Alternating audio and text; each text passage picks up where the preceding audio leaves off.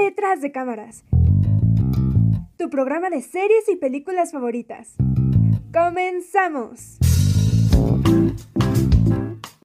Hola, ¿qué tal? Bienvenidos a otro programa de Detrás de cámaras. Mi nombre es Arturo Vázquez y en esta ocasión yo seré el encargado de brindarles una reseña de una película que a mí me parece magnífica y que de hecho está nominada para Mejor Película en esta temporada de premios en los Oscar 2023 para ser específica y me refiero a nada más ni nada menos que de Woman Talking o Ellas Hablan. Así que quédense conmigo para escuchar un poquito más de esta maravillosa película. Bueno, pues básicamente eh, es mi favorita para que se lleve la estatuilla a mejor película en esta temporada de premios. La película está dirigida por Sarah Polley, que se encargó de llevar a, a guion adaptado a una novela que lleva por nombre el mismo título. La novela fue escrita por Miriam Toews en el 2018. Bueno, esta película tiene como protagonistas a Claire Foy, a Jesse Buckley, a Rooney Mara, Frances McDormand, que de hecho también fue la productora ejecutiva, y a Michelle McLeod. También tiene una figura masculina a lo largo del guion, que es, es de Ben eh, Wishaw, creo que se pronuncia así. Básicamente nos retrata eh, justo una, una magnífica secuencia sobre mujeres que están en disputa eh, tras una serie de hechos que han ocurrido eh, que las involucran bastante a ellas con respecto a violaciones en su comunidad. Esta es una comunidad menonita, por lo que es una comunidad bastante conservadora y religiosa. Entonces, en, a lo largo de este film podemos ver un debate no solamente interno, sino entre ellas acerca de poner a prueba la fe que les han arraigado desde que son pequeñas y tomar una decisión que sea óptima y eficiente no solamente para ellas que están en el debate, sino para todas las mujeres de la comunidad menonita en las que está basada esta película. Para quien no sepa y dando un poquito de contexto bastante rápido, esta película estaba, o bueno, la novela está basada en hechos reales que ocurrieron en Bolivia por allá en el 2005 hasta el 2010, que se encontró a un acusado intentando eh, invadir la casa de una de las víctimas y fue que ahí se empezó a hacer un poquito de justicia, ya que eh, el acusado eh, también echó al bote a otras seis personas, seis hombres más bien, y a partir de ello las mujeres de esa comunidad eh, pusieron en debate si se quedaban o si se iban o si se quedaban y luchaban. En la vida real las mujeres se quedaron, se hizo justicia, pero si se ponen a buscar un poquito sobre el caso encontrarán que hubo muchísimas, muchísimas cosas de por medio que tenían que ver con la corrupción. Entonces, eh, lo que hizo la escritora es darnos un punto más esperanzador y un punto de vista bastante grato para aquellas mujeres, sobre todo, que están o que se han visto en la necesidad de eh, enfrentar su lado religioso con su lado humano, de lo que quieren hacer, de lo que quieren y anhelan o esperan de su propia comunidad, ¿no? Eh, esta película no se queda corta con la idea que nos intenta dar la escritora, ya que a lo largo de ella podemos ver actuaciones sumamente fuertes y que te llegan y que te erizan la piel por lo increíblemente bien adaptadas que están con cada actuación individual que se nos entrega y que en conjunto como el elenco termina siendo algo sublime. Con las pocas escenas que tiene de sangre y que tiene que tiene sobre eh, la proyección de lo ocurrido con estas mujeres menonitas es suficiente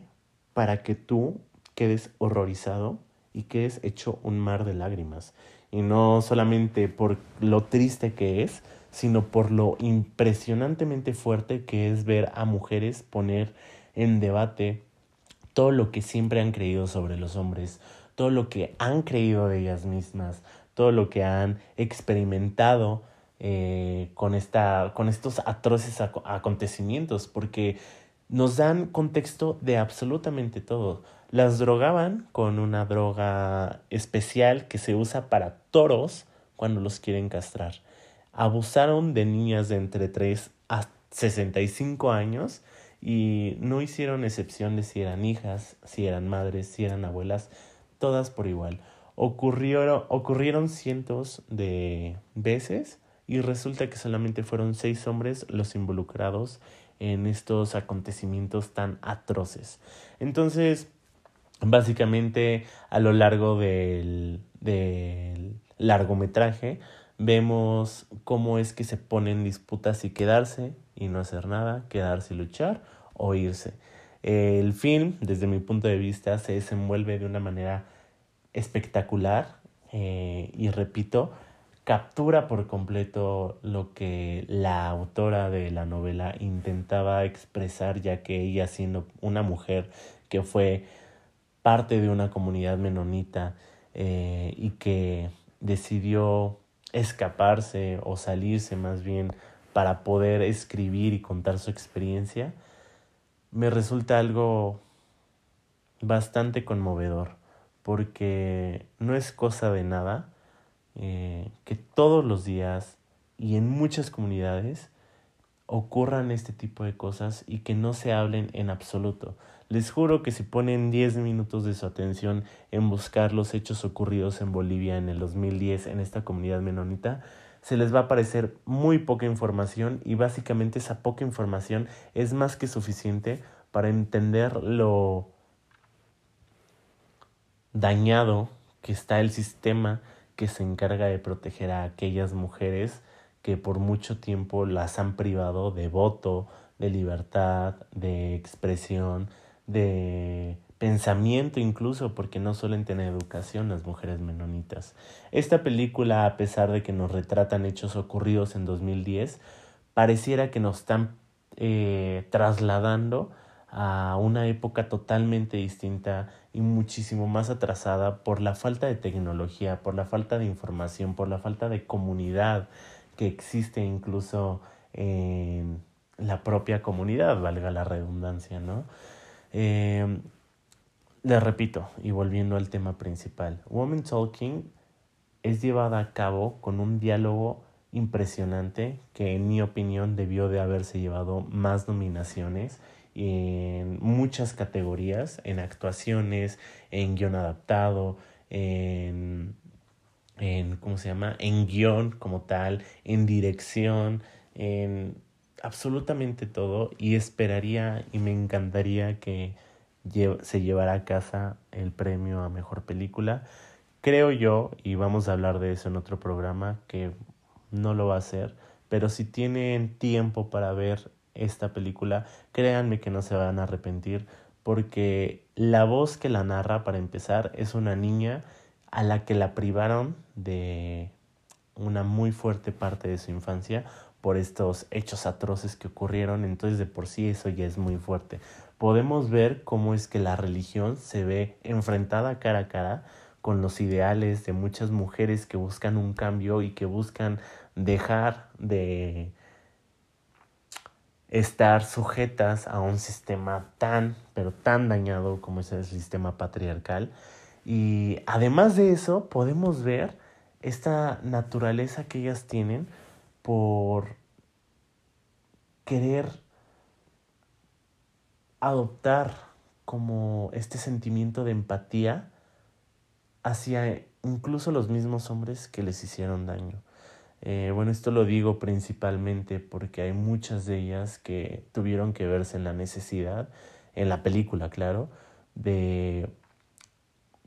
intentar resolver esta disputa sobre qué es lo que iban a hacer, si se llevaban a sus hijos o si los dejaban y por qué a ciertos eh, no y a ciertos sí, etcétera, etcétera. Realmente es algo espectacular, es algo que vale la pena de ver y que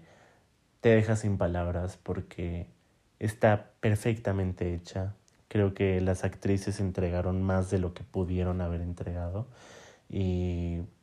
créanme que fuera de